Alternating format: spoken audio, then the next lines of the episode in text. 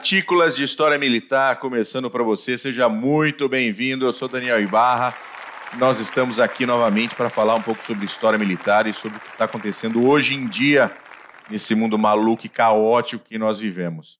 Mas antes de eu apresentar as pessoas que estão aqui comigo, os meus queridos amigos, uh, inscreva-se no canal, né? Liga, clica o sininho, dá o seu like, dá o seu dislike e deixe seu comentário no nosso canal, beleza? Comigo está o homem mais bonito de Santa Catarina, como sempre, Glênio Madruga. Tudo bem, Mac? Tudo jóia, Bull. Tudo jóia, Paulo. Saudações cavalarianas para vocês, para você Saudações. Ouvinte. E vamos para um PHM hoje, atualizando as situações geopolíticas, Opa, militares, pré-guerra, por aí. militares, notícias interessantes. Temos uma notícia, infelizmente, bem ruim, é. Eu vou falar daqui a pouquinho, mas uh, conosco também o professor Renato Clos, o tricolor mais sofredor de Minas Gerais. Nossa, põe sofredor nisso.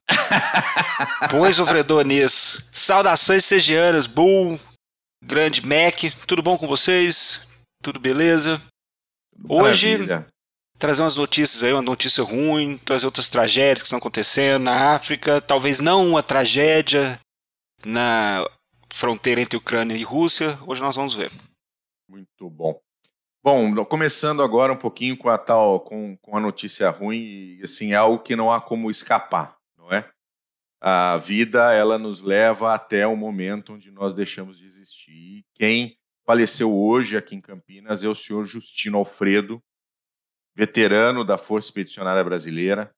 Ele tinha 101 anos de idade, ele esteve no 6 Regimento de Infantaria do primeiro escalão da Força Expedicionária Brasileira.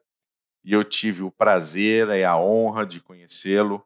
Estive com ele por muitas e muitas vezes nas reuniões da Associação de, de Veteranos aqui em Campinas, Associação dos Expedicionários, e era um homem de, de trato fabuloso, gostava de conversar, gostava de bater papo, de contar suas histórias, sempre disposto já eram, já eu já o conheci, ele já era um senhor que com dificuldade de locomoção, já numa cadeira de rodas, já cego e que sempre que podia estava nas reuniões, sempre que podia estava uh, trazendo, né, nos abrilhantando com o seu com a sua presença. Sempre e, presente. Infelizmente chega uma hora que o, o, o guerreiro vai para o Valhalla. Valhalla. Nós temos só que uh, uh, garantir que nós vamos honrar a sua memória e honrar a sua passagem aqui nesse planeta. Então, seu Justino, deixa, deixa saudades, mas cumpriu com a sua missão e vai em paz. Vai em paz. Deus o tenha. Obrigado, isso aí. Vamos lá, o meu querido Renato, meu querido Paulos. O que, que tá pegando, hein? Ah. Só tragédia, gente. Só tragédia. É. Vamos lá. É, eu acho que nas últimas semanas, aqueles que nos assistem, nos, é, nos escutam no Spotify, enfim, estão observando o que está acontecendo lá em Moçambique, na África, na África, é, naquela parte oriental da África. Então, nós podemos falar jihad em Moçambique, porque como nós vamos ver, insurgência ou contra-insurgência já tem rolando já tem muito tempo. Mas vamos lá, rapidamente, Moçambique. É, nós tivemos as notícias é, nas últimas semanas que os jihadistas no norte do país eles tomaram de assalto a cidade de Palma, que fica bem no norte de Moçambique, perto já da Tanzânia, e ficaram por 10 dias. E as notícias que nós temos, no worries, sem problema. Não, sem problema. É, a notícia que a gente tem é que o exército de Moçambique chegou lá e botou eles para correr. Quem que é esse? Primeiro, Moçambique é um país que tem um quinto da população muçulmana. Então, tem, é, principalmente no norte do país, e é uma parte do país muito pobre.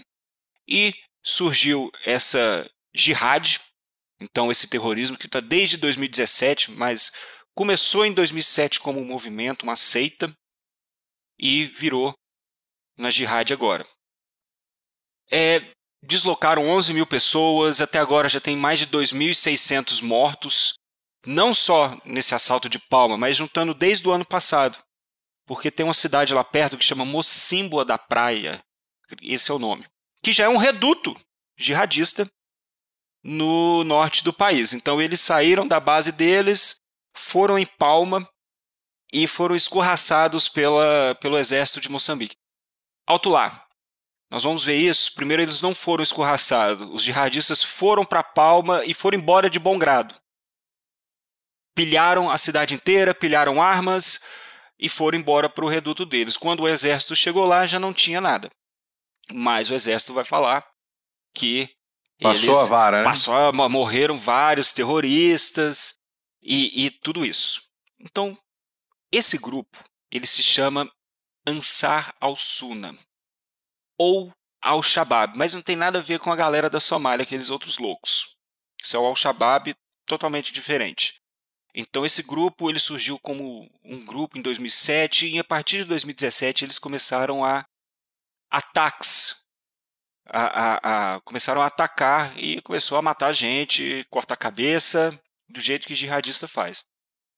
Então é, eles estão até hoje fazendo todo tipo de barbaridade, só que agora a comunidade internacional apareceu para ver o que está acontecendo. E as notícias também são aterrorizantes. Vamos lá, vamos tentar entender o que, que é isso. Primeiro, Moçambique. A gente vai fazer aquele background. Moçambique é um país pobre e que ele, principalmente a região do Cabo Delgado, que é o norte de Moçambique, então é uma região pobre e que se ficou independente de Portugal em 1975 e de 76 até os anos 90, 92, 93, o país sofreu com a insurgência e contra-insurgência, guerra civil. Então nós temos essa parte do país muito pobre, Maputo, que é a capital do país, está a mais de 2 mil quilômetros da região. Então o Estado não chega da forma que deveria chegar, os serviços básicos, e, como nós sabemos, esse é o manual para ter uma. O manual do caos, né? É o manual do caos, exatamente. Tem um, eles se juntaram a um clérigo keniano, ele é radical, e ele tem até é, ele participou daqueles atentados na embaixada de, do Quênia, da embaixada americana no Quênia, no final dos anos 90, lembram? Só gente boa. É, é ele e juntou com a guerra civil de vários anos, falta a, a, a falta de meios para a população viver, então a juventude acaba indo para o lado mais fácil. Então agora surgiu esse grupo e ano passado, olha o que, que é pior, eles se juntaram ao Estado Islâmico. Então mandaram como se fosse mandar o formulário, queremos nos juntar ao Estado Islâmico, tal, tal, tal. E o Estado Islâmico gostou e piorou a situação, que começaram a mandar oficiais, começaram a mandar gente treinada para ajudar esse grupo. O que eu queria falar para a gente tentar entender sobre o que está acontecendo lá, primeiro, isso no, o que está ocorrendo não é de hoje, para a gente entender. É, Moçambique teve uma briga na Guerra Civil entre duas, dois grupos. A Frelimo, que é a Frente de Libertação de Moçambique, que recebia apoio é, marxista na época da União Soviética. Então, eles lutaram contra os portugueses quando ficou independente e eles foram para o poder. E nisso surgiu outro grupo, a Renamo, que é. Ah, me fugiu agora o, o, o nome, só que é Renamo. E são, eles são, na verdade, a oposição a Frelimo. E essa Renamo, sempre, os grupos muçulmanos marginalizados fizeram sempre parte da Renamo e lutaram na guerra civil contra os a Frelimo e os católicos, a, a, as minorias só mudou. Agora não é mais Frelimo, não é mais Renamo, agora é, são os jihadistas, botaram apenas a cartada do jihadismo, porém continua a, a guerra desde 75, na verdade desde a década de 60, quando começaram a briga para ficar independente. Então hoje as notícias são horrendas. É, Moçambique é um país de língua portuguesa, então a gente pode muito bem entrar no site, tem blogs do que, mostrando o que está acontecendo e foi um show de horror. E nós temos que lembrar que agora a opinião internacional vai entrar em peso junto dos atores internacionais. Por quê? Porque descobriram reservas de gás na região na casa de 6 bilhões de dólares. Então nós temos a Total, que já está lá. Exatamente. Então, se fosse qualquer canto, sem nada, poderia continuar e eles vão ficar daquele jeito, mas tem muito dinheiro envolvido. Então, o que, que Moçambique quer? Moçambique, por enquanto, não quer ajuda externa. Moçambique quer, quer dizer, a, ao, ao falar ajuda externa, Cara, soldados. Deixa, deixa eu te fazer uma pergunta. A China tem sido um player muito forte na África. Ela já não está colocando os seus dedinhos aí, não? Quem colocou os dedinhos primeiro foram os russos, Bull. E, uma informação bem importante, teve, teve um tal de é, grupo Wagner que tomou um couro em Moçambique no ano passado. Então, o, o grupo Wagner, o Smith falou bem demais aquele dia, tá, tá na, eles estão na Líbia, República Centro-Africana, foram para Moçambique e tomaram um couro. Mercenários? Mercenários. Então, os mercenários russos já foram embora. Eles possuem agora mercenários sul-africanos, que estão lá dando principalmente apoio aéreo a, a, ao exército moçambicano, só que o exército moçambicano, que era na verdade o governo de Moçambique, ele quer dinheiro para poder treinar suas forças e fazer o dever de casa. Ele não quer forças estrangeiras. Não quer. Porque isso Boots vai... on the ground. Exatamente, porque nisso aí vai África do Sul, que já deu muito dinheiro para Renamo na Guerra Civil, vai voltar a mesma bagunça que era antes. E é lógico, ele quer dinheiro, consegue desviar um tanto. A gente, sabemos que esses exércitos não são eficientes, a elite Sim. desvia um terço do que deve ser mandado. Então, é, é importante a gente falar que isso não é algo, poxa, surgiu agora, estão decapitando, estão sequestrando pessoas, não. São jihadistas, mas decapitar, sequestrar, isso é desde a Guerra Civil. Então, é um confronto que antes era tribal, entre os católicos Maconde contra as tribos muçulmanas, os católicos com a Frelimo e eles com a Renamo, e agora apenas mudou. É o governo, que é da Frelimo, com os jihadistas. É quase que cultural, tradição. É. Então, o que nós precisamos prestar atenção agora é o desenrolar se vai ter boots on the ground de americanos que já mandaram um contingente para treinar o exército de Moçambique. Portugal está tentando mandar um contingente também, porque ali é quintal de Portugal. Vamos ver, vai depender da aceitação ou não. Antes da gente terminar esse assunto, só vale lembrar como que surgiu esse grupo. Esse grupo surgiu quase que como uma seita. Era um braço do, do, do Islã, sabe? São muçulmanos, mas que seguiam alguns aspectos diferentes da religião. Mas no começo, desde 2007 até 2015, eles preferiram se evadir da sociedade. Então, em vez de mudar a sociedade, eles preferiram, eles optaram por fugir. E no norte do país, onde não chega o Estado Direito, então nós podemos fazer um governo com a Sharia e podemos implementar tudo. Eles pediam para a população sim. não fazer uso dos instrumentos do Estado, optarem por eles. Só que a perseguição continuou. É um e... Estado dentro do Estado, como Exatamente. acontece nas favelas cariocas. É o contra-Estado. Qualquer... Seria mais ou menos isso. É. Fornecem o sistema básico e acaba que você. É o que o Estado Islâmico estava fazendo na Síria no Sim. norte do Iraque. Sim. Então, só que a pressão ficou tão grande em cima deles que eles optaram, falou não, não dá mais para a gente seguir desse jeito, nós vamos para a luta armada. Vamos ver. Geralmente tem muita gente que fica rico com guerra. Nós sabemos disso.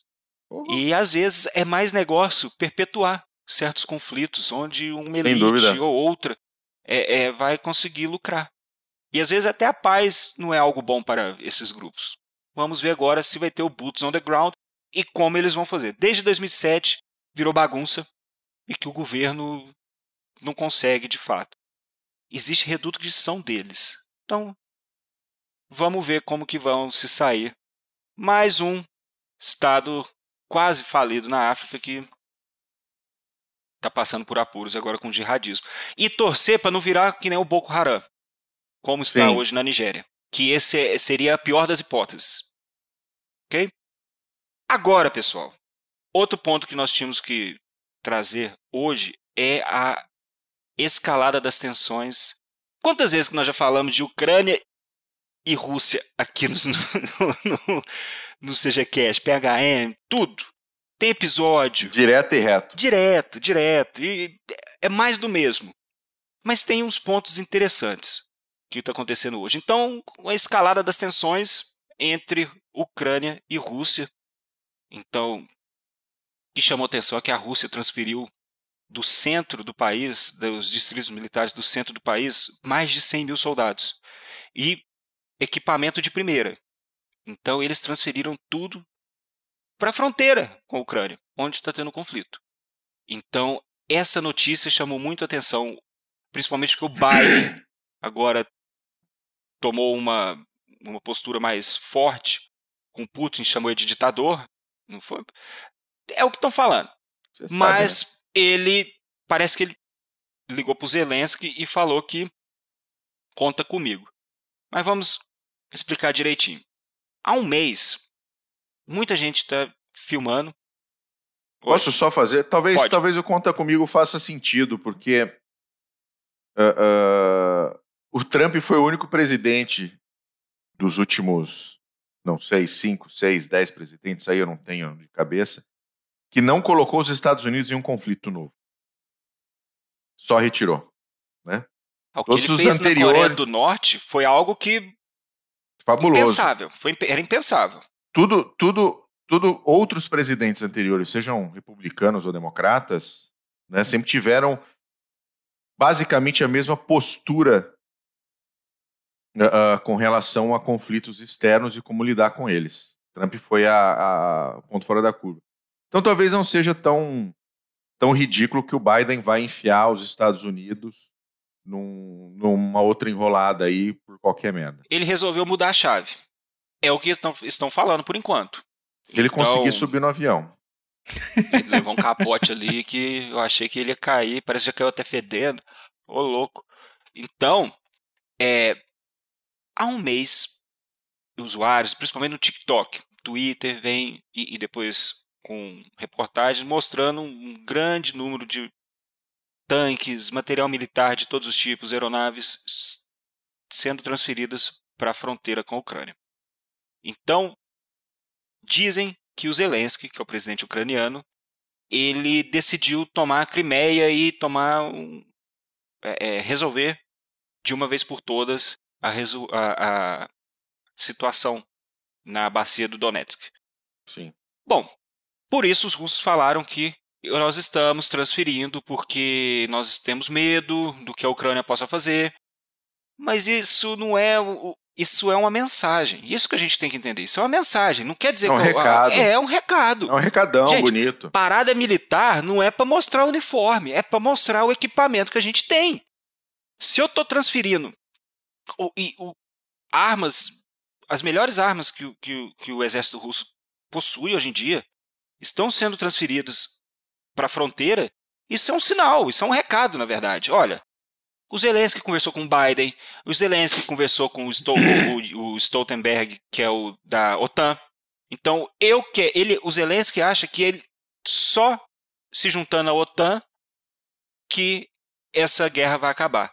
E é isso que os russos não querem. Os russos começaram com a Crimeia e depois com a guerra no leste da Ucrânia. Foi tudo começou pra com para impedir para impedir, exatamente. Tudo começou com o, o Yanuchenko. Agora eu, me fugiu quem era o presidente da época em 2013, 2014, que ia assinar com a União Europeia, com a OTAN também, Tratado Atlântico Norte, mas depois resolveu não, que o Putin dobrou ele.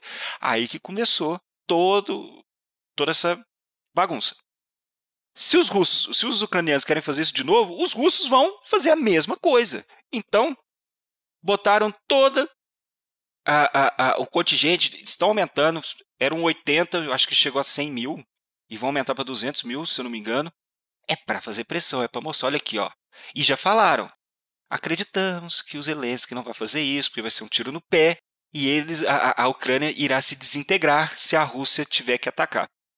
Eu separei aqui o que ocorreu nessas últimas semanas, que vale muito a pena citar.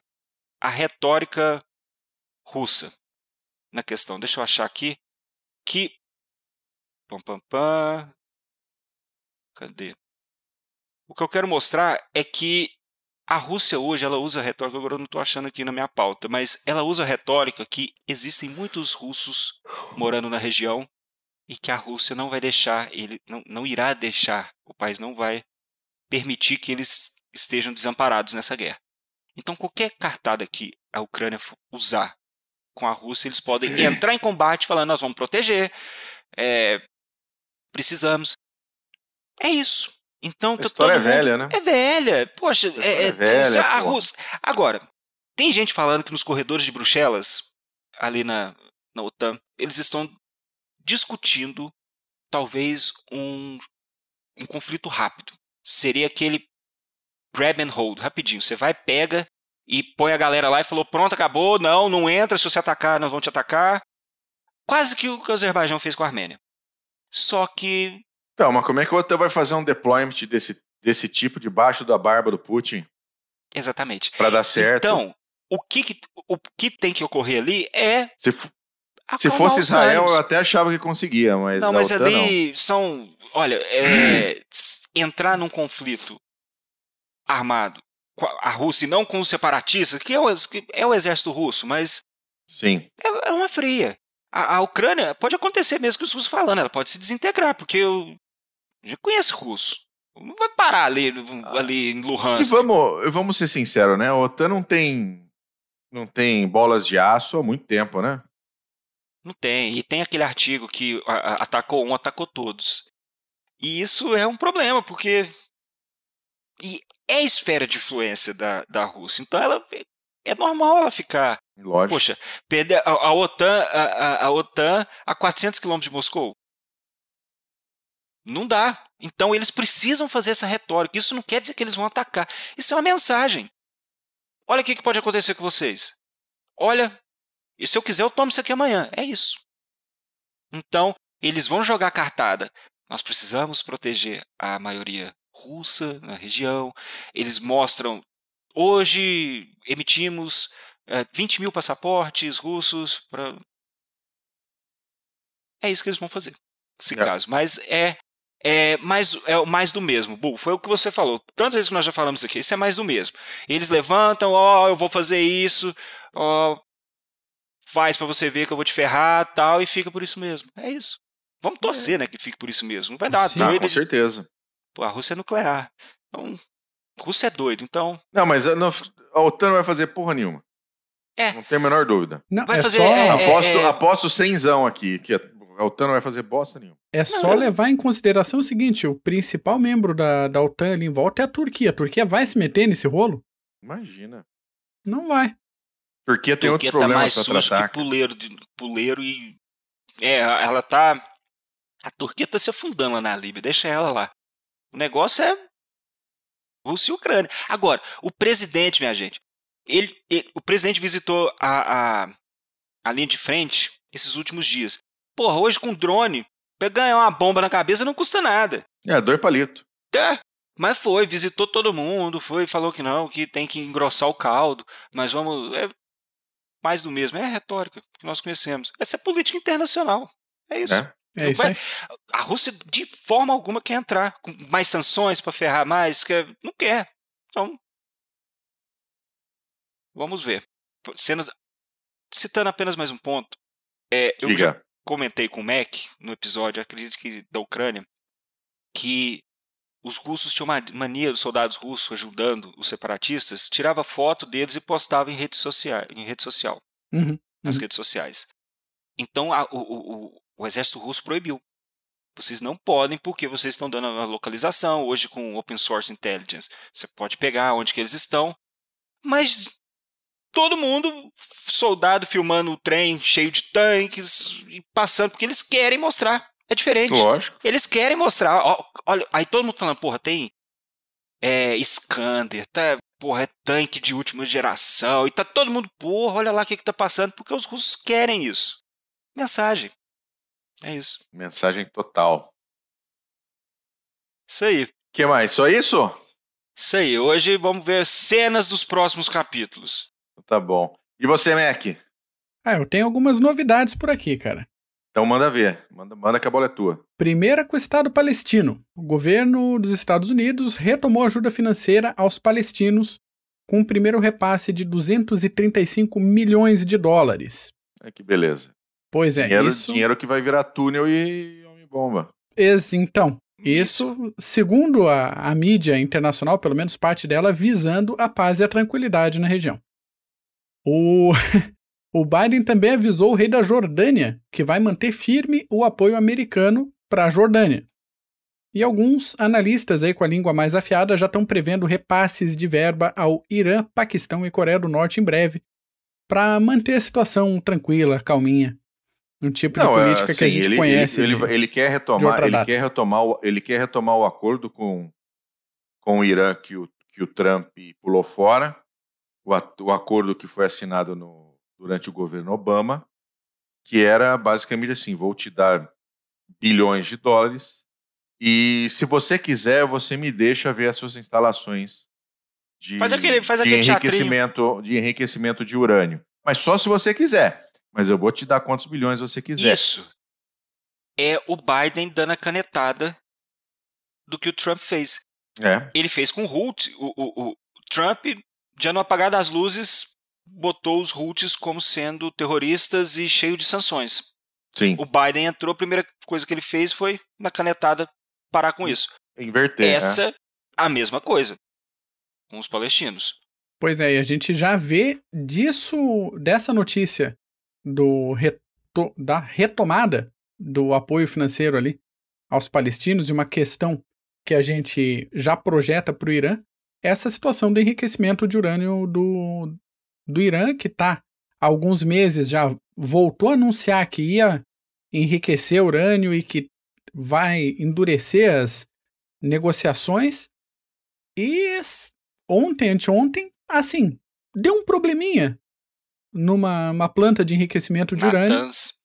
É, por acaso, por acaso, deu um curto-circuito, não muito bem explicado assim, e a princípio foi sabotagem eletrônica que ninguém pode é, afirmar com certeza, ninguém pode provar, mas todos sabemos que tem dedinho de Israel aí. Então, se por um lado tem uma negociação fraca de olha, vamos dar um caminhão de dinheiro aqui para quem sabe você deixar a fiscalização entrar para ver qual é. Do outro lado, simplesmente explode. Uh, não, Israel que... não vai permitir, Israel é. vai até as últimas consequências disso, eu não tenho dúvida. E a... Não vai o... permitir que o Irã tenha uma ogiva nuclear de jeito nenhum. E o estudo que foi feito é que justamente agora que o Irã estava engrossando a, a fala nesse sentido de renegociação do acordo, essa essa explosão vai atrasar o plano do Irã de enriquecimento de urânio em pelo menos nove meses. É tempo suficiente para voltar a negociar de um jeito Sim. um pouco melhor.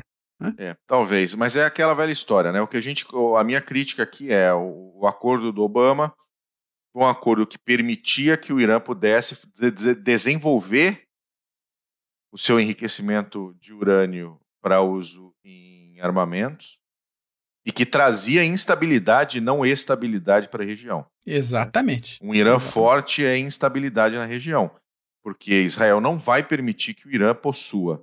O Irã, que é abertamente pró-destruição de Israel, Sim. não vai permitir de maneira nenhuma que, que o Irã possua armas nucleares. Então, vai até as últimas consequências, inclusive inclusive a guerra, se for necessário. Sem dúvida. Não tenho a menor dúvida. dúvida. E aí eu quero ver o que, que vai acontecer. O que, que os americanos vão fazer, o que, que o Biden, o governo Biden vai fazer. Ou o governo Kamala Harris, né? Porque o Biden, coitado, tem hora que você olha para ele lá e não sabe nem o que ele tá falando. Botaram é? o coitado do vovozinho lá. Você entendeu? não, ele tá senil, já tava senil antes, continua senil. Ele tem né, lances de, de, de de estar tá bem, mas, cara. Não tá. Deve ser, deve ser complicado. Sem dúvida. Mas é. Israel não vai permitir, isso você pode ter absoluta certeza, cara. Seja. Por todas as vias possíveis, eles vão tentar antes de efetivamente atacar por meios convencionais. Até atacar com a Força Aérea eles já atacaram nos anos 80, então já, isso aí já não é nada. Então eles vão atacar. Não é fácil, novidade não nenhuma, né? Nenhuma. Não, não é. Eles que, mas rota. eles querem evitar ainda isso, né? Eles querem Não, evitar. E eles estão. E, e são formas de ataque que totalmente eficiente. Você para a produção, você para tudo. Sim. É bem inteligente, são formas é, é, não cinéticas, kinéticas, não cinéticas, se eu não me engano. É isso, são outras formas de se fazer guerra. E é Bom, isso aí. O que mais? Vamos lá para o Sudão, então. Alguns Sudão. conflitos na região de Darfur, no oeste do país, deixaram pelo menos 87 mortos e dezenas de feridos desde a semana passada. Algumas testemunhas disseram que foram atacadas até ambulâncias que levavam feridos para o hospital. A gente lembra aqui que a região de Darfur foi palco de um conflito complicado lá em 2003, que matou mais de 300 mil pessoas e desalojou cerca de 2 milhões e meio de pessoas. Apesar desse conflito ter esfriado, esse de 2003, alguns combates étnicos e tribais ainda acontecem na região, principalmente pelo controle de terras cultiváveis e fonte de água, que é basicamente o que levou a humanidade à guerra desde que o mundo é mundo e que a gente aprendeu que dá para agarrar um galho e dar uma porrada na cabeça do amiguinho, né? Sim. Mas a situação específica ali acontece entre pastores árabes nômades e seminômades contra fazendeiros não árabes já estabelecidos na terra. Final de novembro do ano passado, a ONU e a União Africana encerraram uma missão de paz em Darfur que estava lá há 13 anos. Em janeiro, logo depois, mais de 200 pessoas morreram em confrontos deste tipo. Então foi só o tempo de, de das forças de paz tirarem o pé ali, nem mal saiu o, a marca da pegada já do pessoal, o troço já estourou de volta. É isso aí. Ainda no Sudão, o governo do Sudão aprovou um projeto de lei na quinta-feira da semana passada abolindo uma lei de boicote a Israel. A lei estava em vigor desde 58, mas agora os dois países resolveram normalizar as suas relações, embora o Sudão confirme a posição de que é favorável ao estabelecimento de um Estado palestino. Essa decisão de abolir o boicote acompanha as mudanças geopolíticas lá na África e no Oriente Médio, principalmente as movimentações dos últimos anos intermediadas pelo laranjão Donald Trump.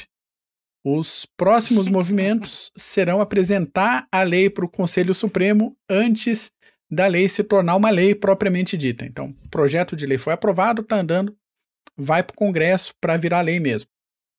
Teremos mais países. Ah, com certeza. É a tendência, é a tendência. Vai ficar nessa é, birra.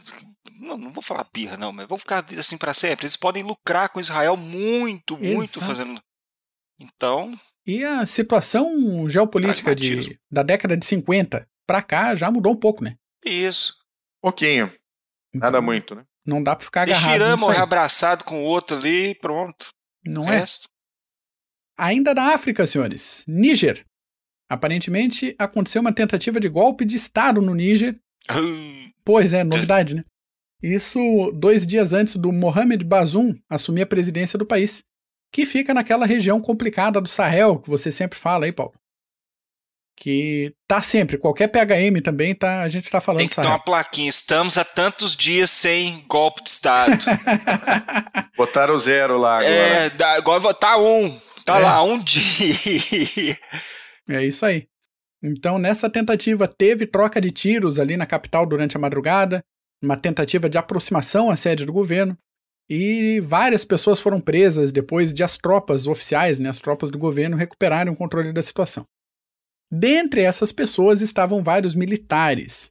O suposto líder da tentativa de golpe é um alto oficial da Força Aérea do Níger, que até o momento desta gravação continua foragido sempre é um que detém o monopólio da força. Prestem atenção. É um general, é um oficial, é alguém que detém o monopólio que pode carregar arma, junta um grupo e. Vamos lá. Vamos, vamos tentar a sorte. Nunca é um padeiro que vai querer. Já viram? Nunca tem. É sempre. É, e esse rolo todo no Ninja levou uns 20 minutos, assim, do início até o final da tentativa de golpe, foi. Não deu meia hora. Olha, que beleza, hein? Hoje não. Hoje não. Atravessando um pouquinho, mudando de continente, vamos para a China. Tem umas coisas para falar da China. Mais? Mais, mais. Dois ex-funcionários do governo uigur da província de Xinjiang, lá no noroeste da China, foram sentenciados à morte pelo governo chinês. As acusações incluem conspirar com organizações terroristas, receber subornos, organizar atividades de caráter separatista, o que não é uma má ideia falando de China, fornecer informações para forças estrangeiras e até desempenhar atividades religiosas ilegais durante casamentos. Um dos condenados foi chefe do Departamento de Justiça de Xinjiang e o outro foi diretor do Departamento de Educação. A pessoa perigosíssima. Olha, Mac, só falar uma coisinha. É, preste atenção, antigamente, na época do, do, do, Quer dizer, Partido Comunista Chinês tem até hoje, mas geralmente era só espião. Hoje não, só mudou a nomenclatura. É, é qualquer inimigo, é, é. terrorista. Antes era só espião, vem cá. Agora eles precisam botar, definir melhor. Tem que argumentar melhor um não pouquinho. Não mudou nada, não mudou nada. Não, mudou nada. Eles deviam estar tá tentando salvar alguém daquele povo Igari que está sendo dizimado pela China. Pois é. E resolveram é o os dois para dormir. É impressionante como o mundo, um ou outro, apita sobre o que está acontecendo lá. A Alemanha, ultimamente, tem feito isso, mas não adianta. Pois é. Campos de reeducação, em 2021, até hoje. E acham até bonito. hoje, estão lá. E a China continua mantendo segredos sobre critérios tanto de criação desses campos quanto critérios de aplicação de pena de morte. Então, não está aberto para a comunidade internacional ver Sim. o que está acontecendo. E o, só que o grupo Anistia Internacional já tem dados e afirma, e um dos poucos que estão falando um pouco mais alto, afirmando que a China é o país onde a pena de morte é mais aplicada no mundo, chegando à cifra de milhares de pessoas por ano. Não é nem por década, senhores, é por ano. É, isso não, não é uma surpresa, né? Nenhuma. Nenhuma. Não é uma surpresa. Muito bom. Mantendo China. China. China está realizando manobras militares perto de Taiwan com direito a destroyer e ao porta-aviões Liaoning e afirma que essas atividades vão ficar cada vez mais comuns nos próximos tempos. Por outro lado, uma esquadra americana entrou no mar do sul da China com o porta-aviões Theodore Roosevelt, segundo eles, para realizarem operações de rotina na região. O Japão também mandou força ali para. Japão mandou um destroyer puto da vida, cara. Exatamente. Dá um rolê Dá um rolê. Só ver como é que tá o, Dá um rolê. o clima. A China vem aumentando as atividades militares em torno de Taiwan, acendendo aí todos os alertas para um futuro conflito, mas, porém, contudo, todavia, afirma que só está garantindo a sua soberania na região, fazendo essas manobras navais e incursões aéreas quase diariamente. Papinho que a gente sabe. Enquanto isso, Taiwan está comprando equipamentos militares à torto e à direito, do jeito que pode, já ameaçou começar a derrubar os drones chineses na região, afirmou essa semana passada que, em caso de ataque da China, eles vão lutar até o fim pela sua independência. O ministro da Defesa disse que Taiwan vai realizar oito dias de jogos de guerra baseados na simulação de um ataque chinês. Aguardemos. Tá Quanto tempo dura o Taiwan e Polos? Um, umas duas semanas, três semanas? O negócio é o seguinte: Tudo há isso? cinco anos atrás, seis. Sem, lá, sem, não, sem ajuda americana, né? Ah, tá. Sem É, ataque. ah, Eles vão ser aquele ataque em massa, né? É, o problema é o seguinte: há oito anos atrás, mais ou menos, quando a gente falava de Taiwan, ah, a China. Muita gente fala que não é, é a questão é de quando, não é se vai ocorrer ou não. É, isso é A questão verdade. de quando. A gente tem Isso é fato, que impressão. os chineses não vão ah, ah, ah, ficar nesse chove no molha por 50 anos. Há oito anos atrás, mais ou menos, o problema era o quê? A China não tem transporte para esse tanto de tropa. Então a China pode atacar, mas precisa ocupar. Tem que pisar lá. E a China não conseguiria a tempo transportar tantos soldados pelo estreito até Taiwan. Porra, mas agora, naquela época a China nem porta-aviões tinha. Acho que a China- agora já tá montando terceiro, se eu não me engano. É. E esse não faz vamos- fumaça, não, que nem o Kuznetsov. Não, né? eles não fazem fumaça, não. Aquele dali só que é charutão lá que fica lá. O povo não precisa nem de radar. É só ver a chaminé vindo de longe. Acusa no clima-tempo. A nuvem. Clima tempo. O clima tem... a poluição aumenta onde passa. Aí, hoje, deve ter mudado essa questão. Porque se a China está se rearmando já tem 30 anos, mas Pois a é. questão Ah, é sem quando que isso vai mudou. ocorrer. Não é, não é, é a questão a, a, questão da China é como lidar com os Estados Unidos nesse, nesse nessa situação. É só isso. É só isso. Ninguém. Não, mas tá ele... cagando pro Japão. Ela sabe que o Japão é. não vai não vai botar não, não vai não, chegar não vai. lá e não sabe, ela, quer dizer, ela sabe que o Japão não vai fazer isso. O negócio é os Estados Unidos. Ah, mas a China então, ainda tem, tem um argumento aqui, porque é, só 15 países da comunidade internacional reconhecem Taiwan como sendo independente. E nenhum desses 15 países é, tem grande peso na comunidade internacional. É um Sim. pessoal tipo Vanuatu, é, um, um perdido Bósnia aqui, outro lá. Exatamente. Da vida. Um desses países é o Paraguai. E acontece que essa semana o ministro das Relações Exteriores de Taiwan está soltando informação dizendo o seguinte: a China está oferecendo milhões de vacinas contra o coronavírus na fachosa de graça para o Paraguai, caso o Paraguai retire o apoio é, aberto à independência de Taiwan. Diplomacia da vacina. Diplomacia é. da vacina pura e simples. Então, é isso. se não tiver nenhum país externo ou menos países do que esses 15 que reconheçam Taiwan como independente, Taiwan passa, de fato, pela letra da lei, a ser só uma província rebelde da China e acabou. E não tem argumento para uma guerra se, China, se a China estiver só recuperando um território tem rebelde. Uma, isso, isso. Né? Tem uma grande discussão que até que o Mersheimer trouxe, que era se Taiwan devia pegar as armas nucleares, se devia ter a bomba nuclear. Então, são algumas hipóteses, porque Taiwan não aguenta muito. Na verdade é essa. Não, vai, não consegue semanas, aguentar. Exatamente. Ele não consegue fazer frente quando começarem a, a, atacar tudo que eles possuem, os chineses, Taiwan não tem jeito. Então eles acham que ou pega arma nuclear, vira quinta coluna, pode virar uma quinta coluna, ataca, mas nós vamos é, é, é, se rearmar e tacar de volta, ou virar uma região que nem Hong Kong. Então, olha, aqui é China, mas tem alguns algumas regras especiais, um tratamento especial, como Hong Kong tinha, mas Hong Kong está perdendo tudo. É, Hong Kong então já não, fudeu, é, então não é mais uma, uma opção. Não é, olha, vocês aqui, vocês vão ter seus próprios. Não, porque Hong Kong está perdendo tudo. Então. E não tem o que fazer. Não tem. Nego, nego, nego que comemorou em 97 a, a, a entrega, entrega, de Hong Kong para a China, tá agora, tava agora arrependido pedindo pelo amor de Deus para aquela bandeira ali voltar a tremular lá. Por que, que eu não fui para Londres? Por que, que eu não fui para Londres quando eu podia? Agora já é era. Isso. Exatamente. Muito bom. Temos um Só rolo aí, porque de mim sim, mas por que que eu não fui para Londres, né? Tem, um, tem alguma coisa assim? Meatballs, Churchill.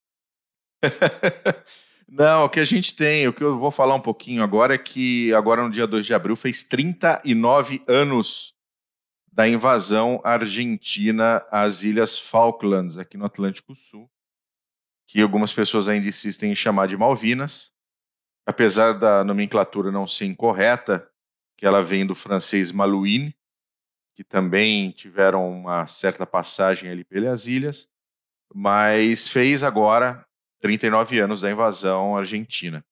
E eu comecei a ler um livro extremamente interessante, ainda em inglês, então, se você gosta de história militar, meu caro amigo, aprenda a ler em inglês pelo menos, porque tem, assim. Senão você não vai sair do lugar. Você não vai sair do lugar. Milhões de conteúdos a mais em inglês e não, e não tem o que fazer. É de um autor britânico chamado Ricky Phillips, chama-se The First Casualty, né? A, a, vamos dizer assim, a primeira morte, o primeiro ferido, né? uma história. Primeira baixa. Não, é a primeira baixa. Obrigado, obrigado, Paulo uh, a história não contada das Falklands War, né, da Guerra das Falklands, porque ela conta a história dos 67 uh, Royal Marines que defenderam a ilha quando houve a invasão argentina no dia 2 de abril. Não sei se vocês se lembram, a ilha é invadida, eles dominam as, a, a Port Stanley, né? ocupam as Falklands, e aí leva aí duas, três semanas para que a Task Force da Operação Corporate, né, que foi a operação para a retomada das ilhas, pudesse sair lá da Grã-Bretanha e viajasse até o Atlântico Sul. Só que na historiografia comum, nos livros que você encontra, é, é, essa história ela não é contada. Ou seja, a invasão argentina, falam que os Royal Marines uh, tiveram uma pequena resistência e logo se renderam, mas isso é completamente incorreto. A, a, batalha contra esses 67 Royal Marines foi uma batalha complicadíssima para os argentinos, mesmo em muito grande número, com inclusive o uso de, de, de carros blindados. E ele conta essa história nesse livro, chamado The First Casualty. Não, é absolutamente fantástico. O começo do livro, inclusive, é ele, ele traz toda essa questão do, né, da, da, das ilhas e ele fala de toda essa questão da soberania, do porquê os argentinos têm essa, esse, essa visão das, das ilhas e de como o próprio governo britânico contribuiu para isso e levou à guerra. Né? O próprio governo britânico, antes da Margaret Thatcher, que se me fala a memória do Michael Callahan, uh, a maneira com que ele negociou com, com, as, com as ilhas e com a Argentina para entregar realmente as Falklands para a Argentina das piores maneiras possíveis, ignorando, ignorando completamente. O, Quem bateu no peito foi a Thatcher, né? É ela, ela bateu no foi peito. Foi ela que falou que Só não. que quando ela, entrou, quando ela entrou e falou que a negociação que existe hoje não vai acontecer, os planos para a invasão já estavam ocorrendo. Porque os argentinos já tinham falado: bom, vocês falaram que iam dar a ilha para nós, né? Iam dar as ilhas para nós. Não vão dar? Então não vamos invadir essa porra. E é muito bem descrito, muito bem desenhado isso no livro. E o livro efetivamente vale a pena. E esse mesmo autor, o Ricky Phillips, ele uh, terminou de escrever um livro com as memórias dos combatentes argentinos. Ah, oh, interessante. Putz, isso é bom. Interessa isso é interessante, porque geralmente tá. a gente pega é, é, a, apenas a visão britânica dos Sim. acontecimentos. Sim. Excelente. É, eu tenho inclusive o, o, o, Forgotten, o Forgotten Stories da Falklands, são só histórias britânicas. Né? E, e ele fez um livro com veteranos argentinos e ele não está podendo publicar o livro. Ué, troco. Porque alguns veteranos começaram a ser assediados porque colaboraram com ele para escrever o livro. Olha só, é, é... assediados pelos próprios argentinos. Seriam ameaçados quase, né? Ameaçados, realmente, assediados, tanto que um dos veteranos chegou a ter um, um, um infarto, um ataque cardíaco por causa de toda essa situação. Então ele simplesmente colocou, ele cancelou a publicação do livro até que ou que exista segurança, né, que ele veja que é possível já publicar o livro, uh, ou até que não existam mais uh, uh, veteranos que e ele possa publicar o livro. Tá, é, como é que é o nome dele? Rick Phillips? Ricky Phillips, Ricky D. Phillips. Deixa eu, ajeitar, deixa eu ajeitar a câmera aqui, cara. Se você estiver ouvindo esse episódio, por algum motivo aleatório, Rick Phillips, manda o um PDF pra nós, cara. Manda aí que. eu tenho manda, contato com ele, eu falo manda com lá ele. pra gráfica manda do Zukov lá, ó. manda pra gráfica do Zukov que vai ser esse livro semana que vem. Eu já conversei com o Ricky Phillips algumas vezes e foi ele mesmo que me disse, que me Olha comentou só, isso, cara. do porquê que, porquê que o livro não vai ser lançado. E, e, e assim, existe um aumento da retórica argentina sobre as Falklands toda vez que chegam datas comemorativas. É o populismo, é o populismo, é o E o tempo inteiro, o tempo inteiro, sai lá. Ah, o diretor fulano de tal do estado de Ushuaia disse que é um absurdo que aquilo, as Malvinas aquilo são sobre nossas. as Malvinas e não sei o quê. Aí teve campeonato argentino, todo o time lá, Malvinas são argentinas, aquela coisa toda. A, a, a grande questão aqui é que esse status não vai mudar. Vai. Os, os moradores, né, os, os, os Islanders, os Kelpers das ilhas não querem ser argentinos. Hum, Depois de, de uma guerra, então, muito menos. E olha, cara, eles tiveram, eles, ele, as costas, eles, o, o governo britânico virou as costas para eles entre ali a década de 60 até 82. O governo britânico praticamente entregou as ilhas para os argentinos até o momento da guerra. Só não aconteceu porque os Kelpers falaram não. E se defenderam. Nós queremos continuar como nosso. Porque assim, imagine que são duas ilhas pequenas, remotas, no fim do mundo. Então eles basicamente governam a si mesmos. Eles tinham uma excelente relação com o Uruguai. E eles tinham uma rota tranquila para Londres. E, de repente, foram pressionados por Londres para que não houvesse mais a rota com o Uruguai, o Uruguai para que a rota fosse para a Argentina. Cara, tem uma caralhada de coisa, de merda que o governo britânico fez e que praticamente entregou as ilhas. E eles falaram: não, não, não, não aceitamos, não aceitamos, não aceitamos. segundo tempo, né? Retomar quando invadiu, ela. quando invadiu, era normal que os argentinos pensassem que a Grã-Bretanha não ia, não ia tentar retomar, porque os sinais eram de entrega. Sim. A diferença era que o governo havia mudado. Thatcher estava no governo agora. Né? Era um outro pair of balls. Um lugar onde mostra essa situação bem rápido, mas que bem interessante é o The Crown da Netflix. Eu não vi ainda. É, ele cobre uma parte dessa última temporada com a Tati e ela botando pau na mesa, falando não, não, e muita gente, principalmente do partido, falou, olha, não, mexe com isso, tal. Já vinha com a retórica que já tinham antes. Sim. E ela falou, o, não. O próprio ministro, vou. o próprio ministro de Relações Exteriores que cuidava do caso, o ministro dela, quando recebeu a pasta das Falklands, ele meio que continuou naquela mesma uh, toada até que ela falou: não, para, não vai ser assim. Até, até cobrar ele, né? E aí? Né? Ó, não, não, isso não vai acontecer, pode parar. Esquece, bota isso na gaveta, bota no lixo, porque nós não vamos entregar a ilha. Só que isso, meu amigo, já era dezembro de 81. Você entendeu? Os argentinos já estavam já preparando a invasão. Então, não tinha mais, não tinha mais o que fazer. Não, é. A invasão era, era já, já não tinha como parar. Já estava sacramentada. É. Todos os problemas que a Argentina, a Argentina tinha economicamente, com a junta militar, precisavam de algo e usam a retórica, usam a retórica das Falklands aí desde o Perón, né? Quem revisou isso foi o Perón, foi o governo do Roperón.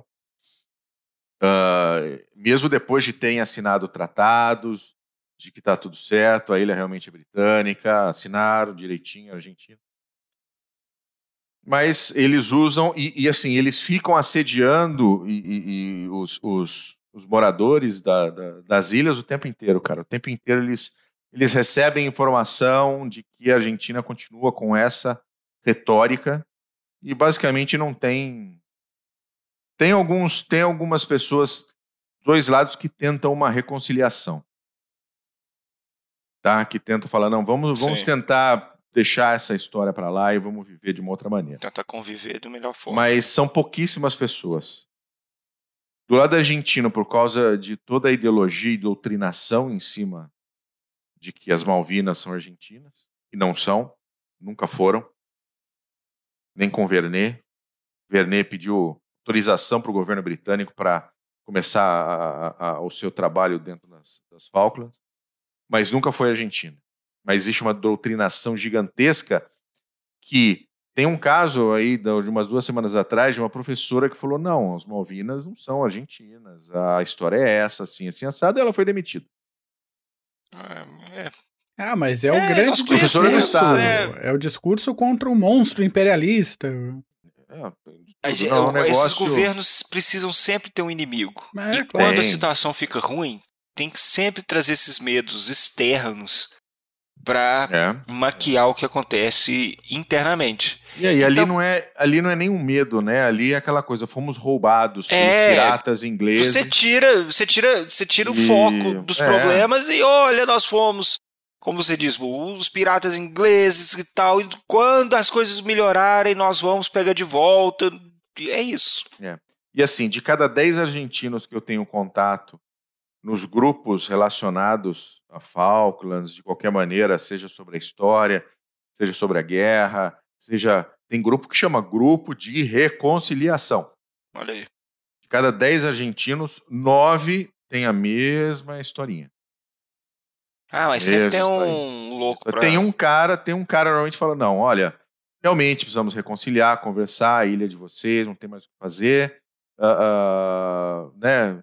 Eu, te, eu tive alguém que, que é veterano, e esse não é o caminho e tal, mas os outros nove é Malvinas Argentinas, né, piratas ingleses, aquela coisa toda.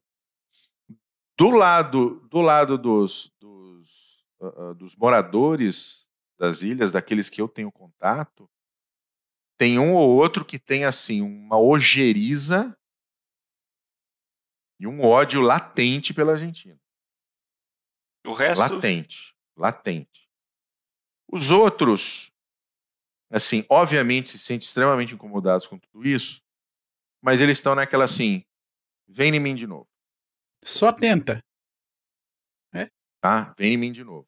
Mas tem alguns que eles realmente colocam para fora porque uh, já, já são até um pouco mais idade, ou seja, eles estão hoje com, com mais de 50, então, há 39 anos atrás, né, eram jovens adultos que vivenciaram de uma maneira muito forte o que foi a invasão argentina e a ocupação argentina durante aqueles 70 e poucos dias. Então, eles têm a sua, os seus motivos também para simplesmente Sim. ter ódio mortal e assim são bem vocais no, no, no na rede social. Posso garantir para você, são bem vocais. E eu bato papo com eles, são muito gente boa, cara, mas. Também conheço um monte de argentino, gente boa. É, ah, sempre tem, sempre tem, tem, tem duas, duas, moedas, não adianta. Vira merda. Mas é isso, o ano que vem é uma data redonda, né? 40 vai anos. Vai ter que ter comemoração. Né? Vai ter que ter desfile anos. lá, hein? E, a rainha e aí, vai lá. Vão fazer alguma coisa, vai ter, vão começar com essa. Você pode ter certeza, essa retórica vai começar a aumentar a temperatura ali a partir de setembro, outubro, para ter o seu pico ali em 2 de abril, e, né, todo mundo Sim. com seus ânimos à flor da pele. Depois dá umas. Mas é que a gente sabe que a Argentina não tem capacidade nem de invadir a si mesma. Quanto mais de é. botar homens dentro de um LVT e cruzar o, o Atlântico Sul. Entendeu? Sim. Então, é só retórica, cara. Só retórica. Conversa. Só conversa pra boi dormir. Só pra agitar o povo lá. Isso Enquanto isso, nas fábricas, os caras estão vivendo bem, estão fazendo a sua, a sua pesca, fazendo a sua prospecção de gás e petróleo. E tão... Tá levando a vida. Você não me encheu o saco aqui.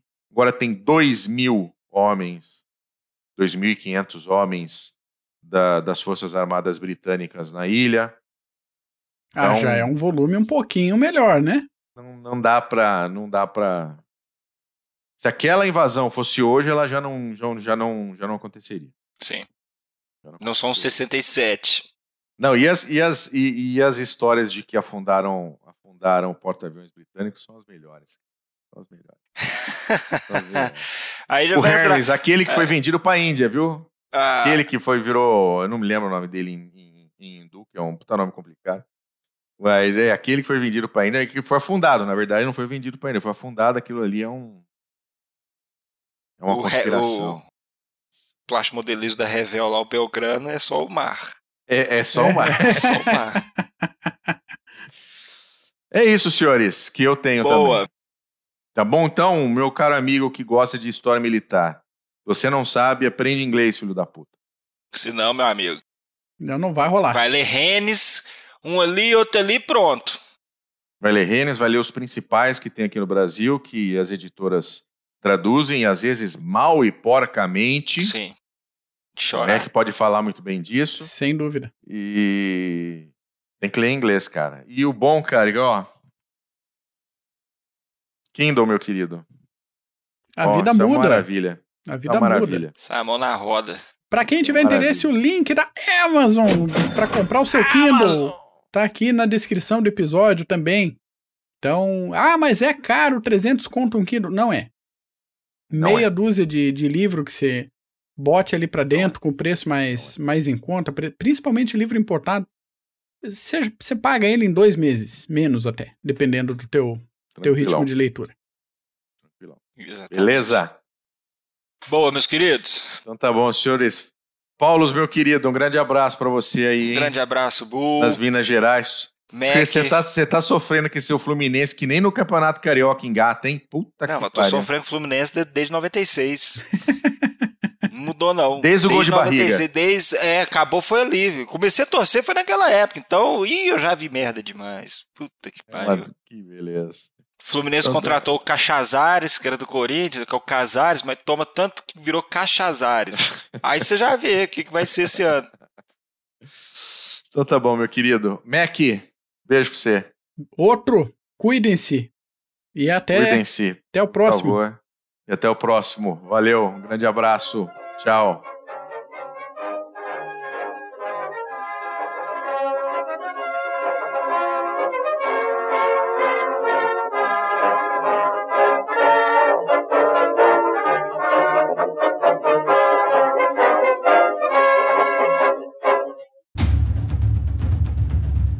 O processo de internacionalização das empresas vem colocando cada decisão institucional à prova. E para ter destaque nesse cenário cada vez mais dinâmico, é necessário que o profissional compreenda questões políticas, geopolíticas, estratégicas, diplomáticas, jurídicas, sociais e éticas. Nesse sentido, a Columbus, pós-graduação de alta performance, promove o curso de Relações Internacionais e Diplomacia Empresarial este curso é coordenado pelo professor Marco Túlio Delgobo Freitas e é voltado para profissionais que trabalham em um contexto internacional ou queiram atuar na área de relações internacionais. Se a sua área de atuação for direito administrativo ou gestão estratégica de marketing, a Columbus também tem cursos de pós-graduação que vão te ajudar a desenvolver habilidades e competências para sair na frente como um profissional completo e dinâmico. Acesse o site columbuseducacional.com.br. Informe que conheceu os cursos através do podcast Clube dos Generais e garanta 10% de desconto.